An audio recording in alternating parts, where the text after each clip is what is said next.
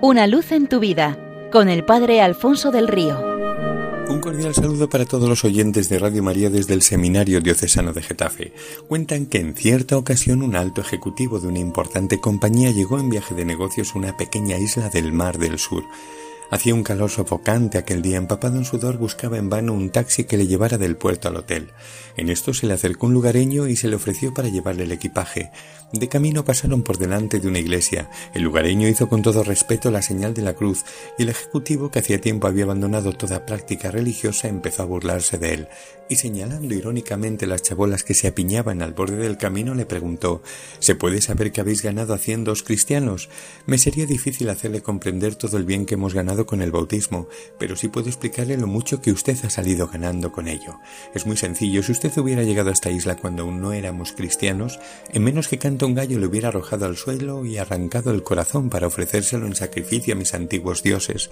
Pero como ahora soy cristiano, mi actual religión no solo me lo prohíbe, sino que me pide que me ofrezca ayudarle con su equipaje de forma desinteresada, viendo en usted una presencia de mi Señor que me dice Fui forastero y me acogiste.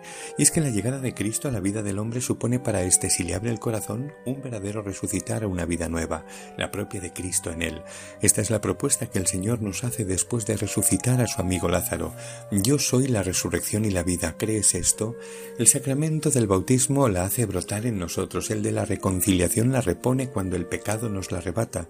De manera que ya en este mundo estamos llamados a vivir como resucitados, porque podemos ser como esos muertos vivientes que protagonizan series y películas, tener apariencia de vivos pero estar realmente muertos al faltar Cristo, vida nuestra, en nuestro corazón. Cuentan que al poco de estrenarse el segundo milenio un joven de una familia noble y poderosa de Florencia, Juan Gualterio, vio como su único hermano Hugo era asesinado. Poco tiempo después, concretamente el Viernes Santo del año 1003, con tan solo 18 años se dirigía con un grupo de hombres armados a la vecina ciudad de Siena. En una revuelta del camino se encuentra con un hombre al que reconoce de inmediato como el asesino de su hermano. No tiene posible escapatoria, no le queda sino someterse a la ley de la venganza que exige el cobro de su vida. En un súbito arrebato se arrodilla, extiende sus brazos en cruz y dice Juan, Hoy es Viernes Santo, os pido por Cristo que por nosotros murió en la cruz que me perdonéis la vida. Juan se disponía a asestarle el golpe mortal, cuando aquel hombre viéndose en las últimas susurró Jesús, Hijo de Dios, por lo menos perdóname tú. Al oír aquello, Juan arrojó la espada, levantó al asesino, le abrazó y le dijo Por amor a Cristo, por la sangre que él derramó en la cruz por nosotros, te perdono. La lucha entre la sed de venganza del hombre viejo y la conciencia de su deber de perdonar del hombre nuevo debió ser tremenda en su corazón. Cerca había una iglesia presidida por un gran Cristo crucificado. Juan se arrodilló ante él y estuvo varias horas ante la mirada complacida del Señor. Poco después abandonaría sus anteriores aspiraciones mundanas de bienes, fama, poder y placeres. Llamaría a la puerta de un monasterio, vestiría de por vida el hábito benedictino, llegando a ser un gran monje y el fundador de una nueva orden religiosa en los bosques de Vallumbrosa. Se trata de San Juan Gualterio.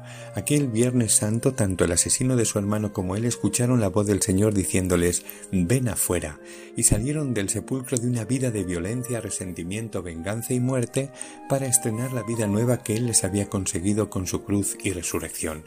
La conversión es una transformación así de radical. Cuentan también de una madre que desesperada con su hijo lo llevó al párroco para que éste le transformara en un buen cristiano. Eso solo Dios lo puede hacer, respondió el cura. No obstante, anímele a que venga a la parroquia todas las semanas. No había pasado mucho tiempo cuando el muchacho había experimentado un profundo cambio. Un día la señora buscó al párroco y le dijo Padre, yo le dije que hiciera de mi hijo un buen cristiano, pero no tanto. Al sacerdote aquello le intrigó y le preguntó ¿Y qué es lo que le ocurre? Pues verá, mi hijo antes me perdía el respeto y tenía un lenguaje obsceno. Yo solo quería que dejara esos malos hábitos. ¿Y no los ha dejado? Sí, pero el cambio ha ido mucho más allá. Las cosas que antes él traía a casa robándolas por ahí ya no me las trae porque ahora dice que respeta al prójimo y sus bienes. Yo quería que fuera buen cristiano, pero esto es demasiado. Y es que ser de Cristo supone resucitar a su vida nueva, ya no vivir nosotros, sino Él en nosotros. Seamos suyos entera y exclusivamente suyos para siempre del Señor.